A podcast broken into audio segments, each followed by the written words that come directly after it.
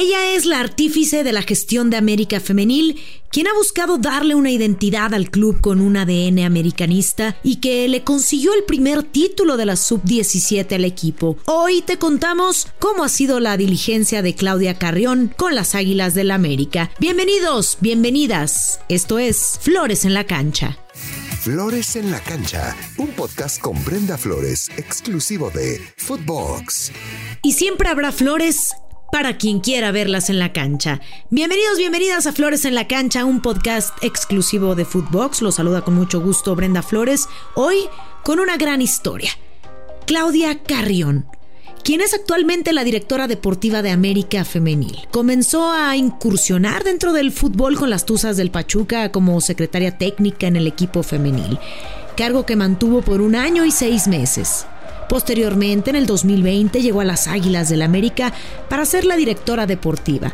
De momento, tiene más de dos años siendo parte de las de Coapa. Fichajes como los de Scarlett Camberos, Alison González y Katy Martínez, así como el de Sara Lubert, fueron elementos que Claudia buscó para mejorar la plantilla con un distintivo muy importante para ella, el ADN americanista sabiendo que hay una obligación por parte de la presidencia azul crema, ha demostrado que en América existe la misma exigencia como en el equipo varonil. Claudia es una mujer que ha estado envuelta en el mundo del fútbol desde pequeña, aunque no pudo jugar de manera profesional, pues en México aún no existía una liga que le permitiera seguir su sueño.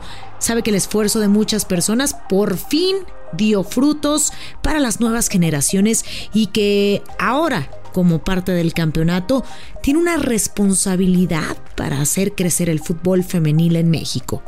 Yo me enamoré del fútbol desde chiquita. Eh, toda mi familia es muy futbolera y realmente yo jugué, o sea, no hay, no hay memoria que yo no tenga con un balón en los pies. Eh, jugué desde muy chiquita con mis primos, empezó con la familia, luego ya que tuve la oportunidad, empecé jugando con niños en, el colegio y pues ya más grande eh, tuve la oportunidad de jugar en la universidad ya mi carrera futbolística no pudo, no pudo crecer porque no existía una liga como lo existe hoy, pero bueno, siempre me quedé con esa espinita de querer seguir aportando al fútbol. Cuando dieron la noticia de que iba a salir la, liga, se iba a crear la liga femenil, eh, realmente fue una, una ilusión para todas, no solo personas que conozco de mi generación, sino también para las nuevas generaciones. Eh, al final creo que era algo que todos estábamos esperando y empujando porque se diera y gracias a los esfuerzos de muchísimas personas eh, se hizo una realidad. Eh, al final yo creo que es una responsabilidad no solo de posición sino de todos los que conformamos la liga porque es seguir creciendo y construir estos cimientos para las futuras generaciones. Y como les decía, como les explicaba, para Claudia el ADN americanista es muy importante, a tal grado que no solo tiene en cuenta al primer equipo, sino que con la creación de la sub-17, las Águilas buscan potencializar talento desde temprana edad. Tiene la intención de forjar jugadoras y qué mejor que sientan los colores azul crema. Pues realmente lo número uno es que sientan la camiseta. La verdad es que eh, eso es importantísimo para nosotros porque ya te da un plus. ¿No? O sea, independientemente de, las condiciones eh, técnico-tácticas, al final son cosas que puedes trabajar. Pero el sentir la camiseta y el, tener las ganas de, superarse y de crecer y, todo esto, no solo con el club, sino ellas mismas, es, algo importantísimo para nosotros porque ahí eh, es donde tenemos nosotros ese campo de oportunidad para ir de la mano y hacer un ganar-ganar, ¿no? Tanto ellas como jugadoras y nosotros como club, y es eh, donde podríamos tener nosotros los mejores resultados. Finalmente, el tiempo le dio la razón, ya que el equipo sub-17 se proclamó como el primer campeón de la categoría al derrotar a Santos en penales. Las Águilas llegaron al duelo de vuelta gozando de la tranquilidad por haber logrado sacar la ventaja 2 a 1 en el partido de ida ante las Laguneras. Sin embargo, las cosas se les complicaron en el segundo encuentro y todo se definió desde el punto penal, donde la guardameta americanista Renata Cota se puso la capa y fue la heroína que le dio a las de Coapa su primer título. Cabe mencionar que Claudia es fanática de las águilas y lo considera como un punto importante para tomar decisiones en beneficio de la institución. La misma afición azul crema destaca a la labor de la directora. Incluso han llegado a comentar que ha hecho mejor trabajo que Santiago Baños.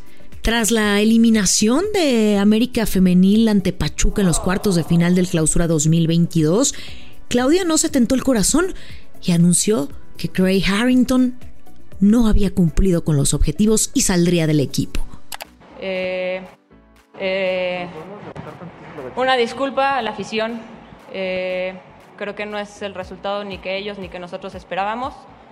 Eh, por otro lado, también agradecerles a las más de 15.000 personas que se dieron lugar el día de hoy. No es el resultado que buscábamos y es por esto que hemos llegado a la conclusión de que hoy sea el último día de Craig Harrington como director técnico del equipo.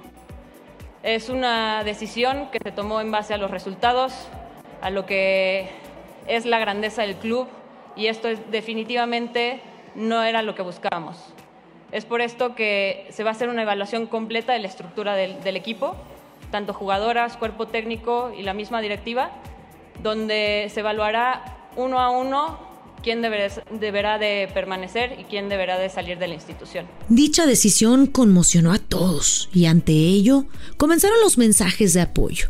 En primera instancia, porque para algunos el trabajo que hizo Craig Harrington no fue suficiente, debido a que no le daba minutos a jugadoras importantes y también porque tomó una decisión inmediata ante la falta de resultados. Elogiaron el golpe de autoridad que Claudio había hecho al dejar en claro que si el equipo quería aspirar a un título, tendría que hacer las modificaciones necesarias en la plantilla Comenzaron las comparaciones con Santiago Baños, a quien le recriminan que no sea capaz de tomar decisiones por el bien del equipo en momentos importantes. Aficionados azulcremas pidieron que Carrión fuera quien tomara las riendas de la escuadra varonil para hacer compras inteligentes en los mercados de fichajes y sobre todo que hubiera mano dura. Como lo había hecho antes, desde pequeña, Claudia Carrión lleva los colores del Club América en su piel. Hoy vive uno de sus más grandes sueños al fungir como directora deportiva del cuadro azul crema femenil, por lo que no pudo ocultar su emoción al ver que una de sus metas ya se cumplió. Así lo expresó Claudia. La verdad es que estoy viviendo el sueño porque es algo que quise desde chiquita. No sabía en qué momento iba a estar aquí y menos eh, que tendría un puesto de directiva, porque ni siquiera existía una liga y nadie pensaba en un cargo así. Pero siempre he leído a este equipo, amo el fútbol y me llena mucho la parte de la rama femenil. Así que es claro que estar aquí es un sueño cumplido y quiero seguir creciendo, desarrollándome para darle a todas las jugadoras que vienen esa oportunidad y ayudarlas a crecer. Pero, ¿Cómo fue que llegó al club de Coapa? Carrión contó la anécdota a un periódico y dijo lo siguiente. Yo venía en el regreso de un partido de Pachuca, me marcan y me dicen, hola, soy Mauricio Lanz. Hablo del Club América y la verdad es que estamos interesados en ti y queremos que te vengas a trabajar como directora deportiva. Así lo relató. Me acuerdo perfecto que estaba sola en mi asiento y me puse como a temblar porque no me lo podía creer. De esas emociones padres y claro que me pasaron un buen de pensamientos por mi cabeza, pero yo quería ser parte de esto. Obviamente te quedas con un sentimiento de estoy aquí, en donde quería estar y con el club que quería sí te llena de mucho orgullo y satisfacción, pero también sabes que es una gran responsabilidad la que conlleva este puesto y el estar en un club tan grande. Así lo menciono. Claudia busca hacer un legado en América. Ha logrado el primer título sub-17, el primer equipo es protagonista en la liga, busca darle identidad al equipo y busca que el club tenga materia prima para los próximos años logró estar en el equipo de sus amores y parece que su historia de éxito continuará. Su próximo objetivo es conseguir el título de la Liga MX femenil para seguir acrecentando sus logros y convertirse en una leyenda águila. Es una responsabilidad, como decía al principio, es una responsabilidad enorme porque no solo estoy eh, abriendo puertas, sino que también queremos dejar un legado no solo yo como persona, sino también la institución. Queremos que muchas más niñas y muchas más mujeres tengan este tipo de oportunidades que hace 20 años o 15 años no, no podías tener, ni siquiera existían, ¿no? Entonces creo que la liga está creciendo, vamos, vamos por buen camino, vamos con pasos agigantados. Como lo decía anteriormente, es una institución que sin duda apuesta por el fútbol femenil y quiere lo mejor del fútbol femenil para, para el país.